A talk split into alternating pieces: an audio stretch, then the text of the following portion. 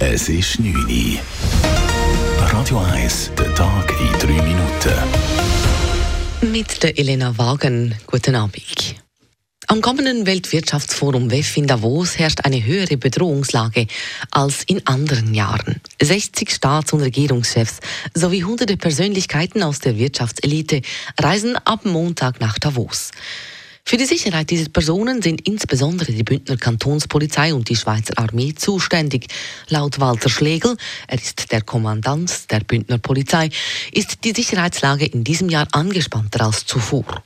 Beim WF 2024 ist das sicherheitspolitische Umfeld und die Bedrohungslage etwas akzentuierter. Im Bereich des Umfelds bestehen erhöhte Spannungen. Das ist darauf zurückzuführen auf den Ukraine-Krieg und auch auf den Nahostkonflikt. Wie jedes Jahr steht auch die Armee im Einsatz.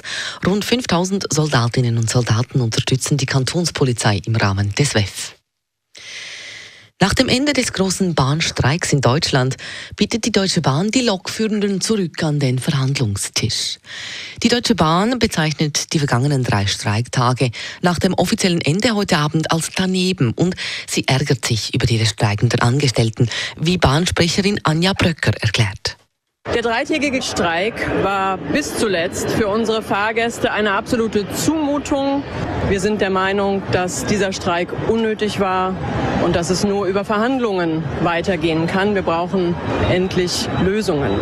Man sei gesprächsbereit, erklärte die Deutsche Bahn weiter. Die Lokführergewerkschaft hat allerdings bereits weitere Streiktage in Aussicht gestellt. Gefordert werden bessere Arbeitsbedingungen.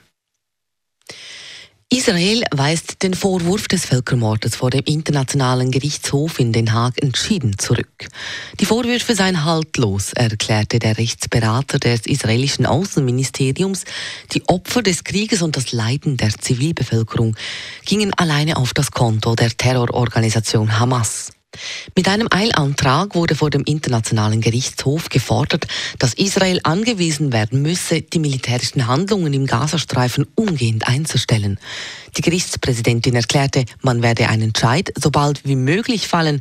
Die Entscheide des Internationalen Gerichtshofes, die sind zwar verbindlich, allerdings gibt es keine Handhabe, die Entscheide durchzusetzen. Radio 1, Wetter. Oberblau und ungrau, das ist auch das Motto fürs Wochenende. Alles unter 800 Meter sitzt nämlich auch warm unter der dicken Hochnebelдecke. Das bei um die 0 Grad. Das war der Tag in 3 Minuten. P. Weber's Friday Night Clubbing Show. Das ist ein Radio 1 Podcast. Mehr Informationen auf radio1.ch.